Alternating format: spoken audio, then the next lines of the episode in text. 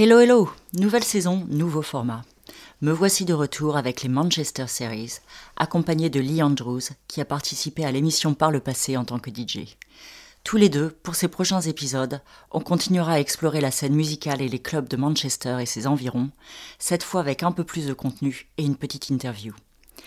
Aujourd'hui, on vous présente le jazzman Chip Wickham, originaire de Brighton mais qui s'est formé et accompli en tant que musicien à Manchester. Désormais basé entre Madrid et le Qatar, il vient de sortir un nouvel album, Cloud 10, sur le label du trompettiste mancunien Matthew Allsoul, Gondwana Records. Mais avant de lui poser quelques questions et de se laisser porter par son mix, on se penche sur Paltin, un jeune musicien qui évolue lui aussi dans la sphère gondwana, avec le titre SYB, une perle électronique à jazz. On écoute tout de suite.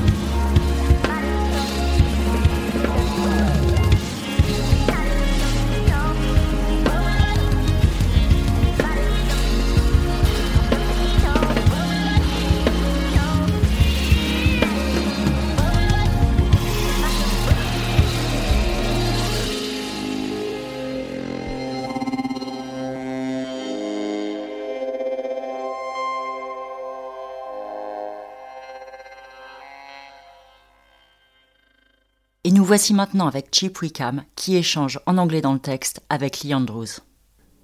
Hi, Chip. So you grew up in Brighton uh, and you moved to Manchester to go to university and ended up staying here for 20 years. I think in the UK, I mean, going to university was a chance to get out of the home, wasn't it? It's your chance to sort of leave the nest. And at the time, there was fairly decent sort of uh, financial help to do that. So it, it, was it was a it was a jolly really. It's like how, how far can you go? Where's where you know? Let's let's see. I mean, being from Brighton, a lot, a lot of my friends all went to sort of London because it's just so massive and right next to Brighton. It was 1989, and uh, I wanted to see the world, and Manchester seemed like a pretty good place to go at that time with all the all the culture that was kicking off there with the hacienda and everything. It was all. Um, was quite a moment to arrive in Manchester, to be honest, for the tender age that I was at. So yeah, Manchester was a good good move. You know, I mean, it was uh, it was absolutely busting with all sorts of music and culture and craziness and and wonderful times to be a student. Really was. So, outside of university, did you head straight for the music scene that was around at that time? Pretty much. Um, but the, the, good thing about university, it does give you time to uh, to explore life a little bit. Yeah. Um, but really, I was I was going for private lessons with uh, a guy called Phil Chapman every week, who was the main saxophone tutor at Leeds College of Music, which is the UK's big jazz college. So, um, so it worked. I, mean, I missed out on other stuff, obviously. I think, uh, and I've had to get that education through the back door, as it were. But I did study with all sorts of people in Manchester. Mike Hall, as well, who runs the Royal Northern College of Music jazz department now. I did early courses when he was a fledgling teacher, and we did some had some invitation only courses for six saxophone players, young saxophone. I was invited in on that. As you were studying saxophone at the time, what was it that drew you to the emerging DJ culture that was springing up in Manchester? I think, like anything at that age, you, are a sponge to what's going on around you, uh, and your environment dictates a lot of your growth. I think, and it was just so much of that going on. I mean, uh, uh obviously, being a, being a saxophonist is very much straight into the jazz world because it's a jazz instrument and, and all the rest of it. But very quickly uh, realised there were lots of other things going on with people that were making instrumental music that maybe wasn't jazz, but was certainly jazz attitude in terms of you know uh, making stuff up in the moment and improvising. But of course, they were using old samplers. Uh, well, they weren't new at the time. Akai samplers and decks and, and mixing and really the first the first sort of taste of that was was my break with Rae and Christian, which I got when a guy called Andy Ross moved on from Manchester, who now is the Herbaliser saxophone and flute player uh, down in London, and a wonderful, wonderful musician. And he moved he, he moved from Manchester down to London to start the the, the career that he now has, uh, and left this gap. And the, the bass player and Rae and Christian, who were very important band in the scene around Manchester at the time, with the Grand Central Records label they had the bass player in the band uh, got me into the to the live band. Uh, a guy called Simon Horton or Sneaky, who's we are still playing together today. He's the bass player in my band at the moment, and we've been lifelong friends ever since. Do you know what I mean? But he got me in that band, and that was it. It was a real kind of melting pot of artists. The best way to describe it. Uh, everybody was doing something, and he had Sneaky had his a project called Finger Thing with uh, Peter Parker, uh, a little duo, hip hop scratch duo thing, and there was Danny Ward, Double D on the um, on the drums, and he was another producer, DJ, you name it. I mean, it was the whole band was Bev the singer. The whole band was packed full of this talent, and it was a real. Um, it's just a, it's your education by default, isn't it? You're just around people and you soak up the, this attitude and this desire to be good and mix things. Everybody just did whatever they thought sounded right. There was no rules. We were playing with all sorts of Americans live, like uh, hip hop guys like YZ, QNC, uh, and the Pharcyde. We did a tour with the Pharcyde. So there, there we were, a lot of spotty white Mancunians uh, backing up the Pharcyde on tour. Do you know what I mean? Which is, uh, and doing it well, which was uh, the, the miracle. What was it like improvising with DJs and samplers on those tours? I do think that the kind of the the use of the use of the technology and the sampler and the decks um, became instruments, uh, and that's and, and and got taken seriously as instruments. Not you know people. I used to work with a guy called um, Dominic Creep, Dom, who's run called the Creeps, and he was the most amazing sort of DMC scratch guy as well a wonderful ear for sampling. And we go out and do nights, we play in bars in Manchester where he'd just have a sampler and we just make up loops on the spot. And I just jam over the top and he'd play these loops and he was a great drummer and he played guitar. Played, and we just had these crazy nights. We'd go out and just spend like three, four hours playing really heavy hip hop loops, really, you know, with like, with like beautiful kind of CTI jazz loops over the top, and it was just beautiful. And we just used to muck about, uh, and and looking back, it was top quality, and it was absolutely brilliant fun. But it was that's what gigs were to me. They weren't sort of you know five guys in a band or or you know or you know wearing a suit or doing this it was like pure kind of street stuff you know we were we were really rolling up our sleeves and getting stuck in you know yeah. uh, and and if and if it was a guy on a sampler uh, or somebody scratching, putting the beat down. That was enough. Off you went. Do you know what I mean? There's a punkness to it that I miss. There's a kind of real kind of depth to it and a real kind of youthful vigor that, um, that I still kind of after. I think in my own music, you know.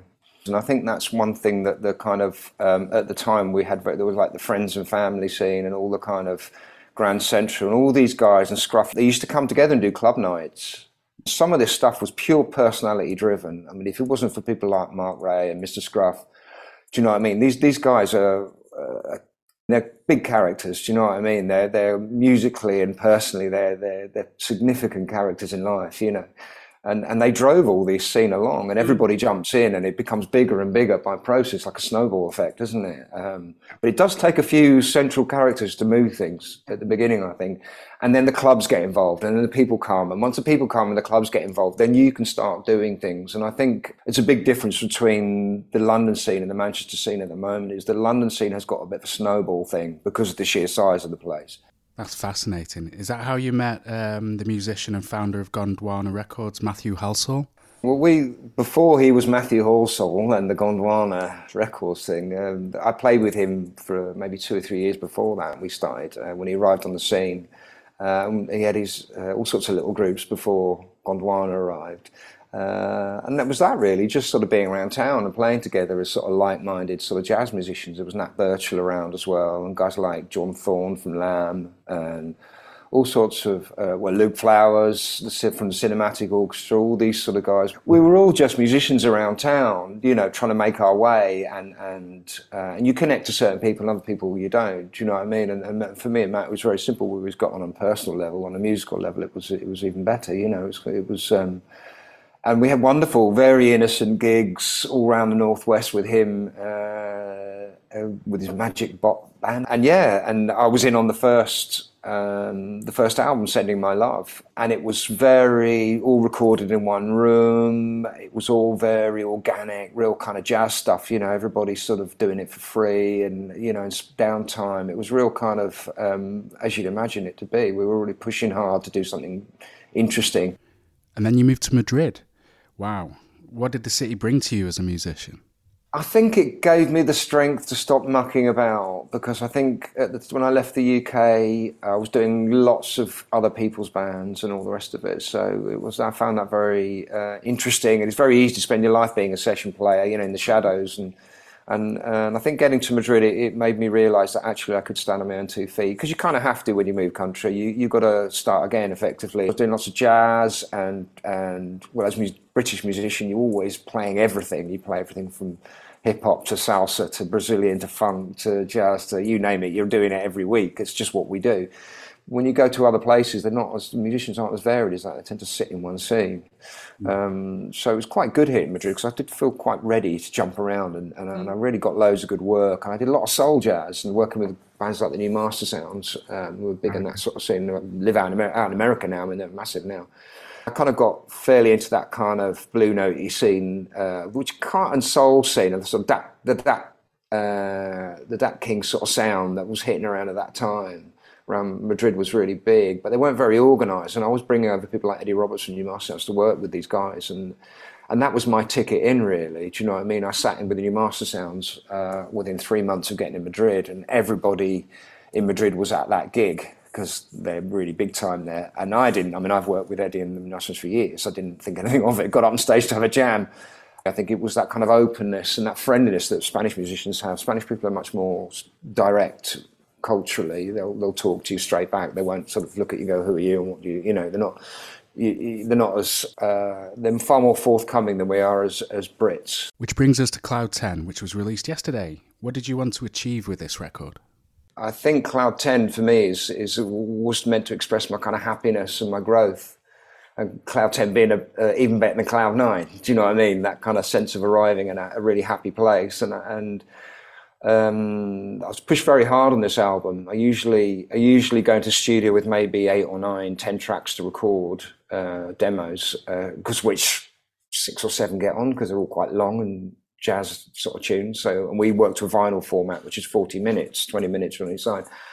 Um, but for this album, um, uh, I was pushed really hard by by Matt and Daniel at the label, and uh, I went in. I went in with nearly three albums worth of material, uh, which we we ciphered down to a particular sound that we wanted.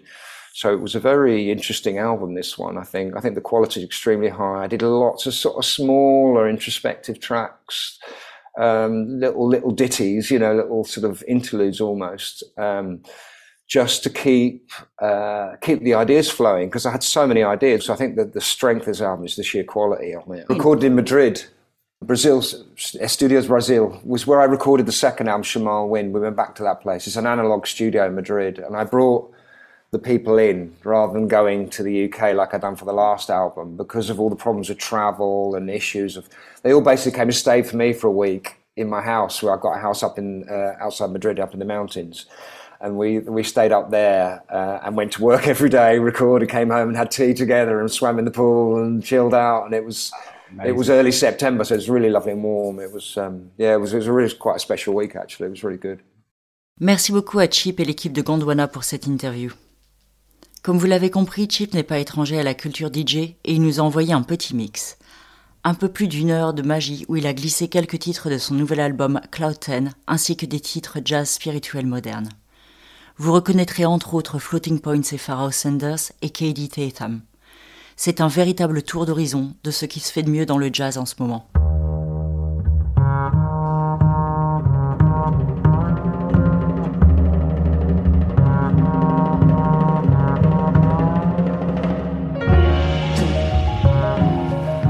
Hi, I'm Chip Wickham, and I've been invited to put this mix together for you all, part of the Manchester series.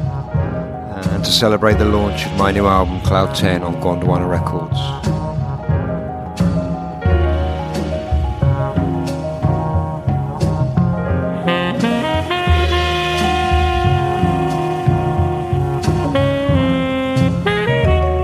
So enjoy the next hour or so. There'll be tracks by Takuya Kuroda, Soil and Pimp Sessions, The Jazz Defenders, Matthew Halsall, Five Sonics, Sven Wunder, all sorts. Enjoy.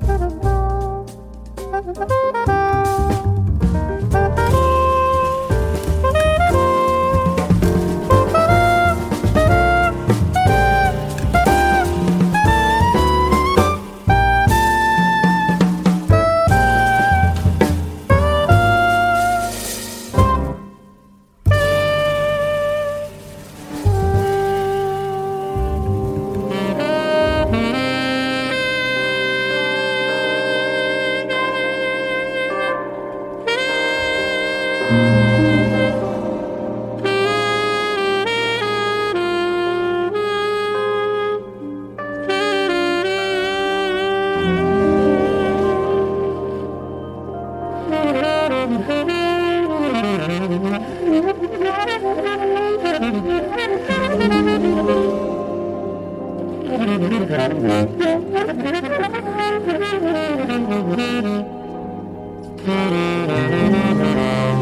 you.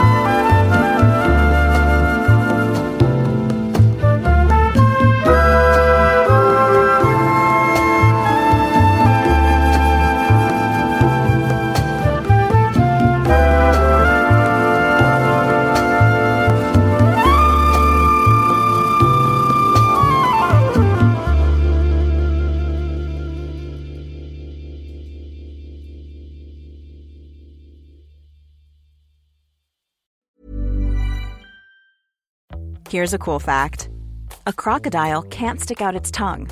Another cool fact you can get short term health insurance for a month or just under a year in some states. United Healthcare short term insurance plans are designed for people who are between jobs, coming off their parents' plan, or turning a side hustle into a full time gig. Underwritten by Golden Rule Insurance Company, they offer flexible, budget friendly coverage with access to a nationwide network of doctors and hospitals. Get more cool facts about United Healthcare short term plans at uh1.com.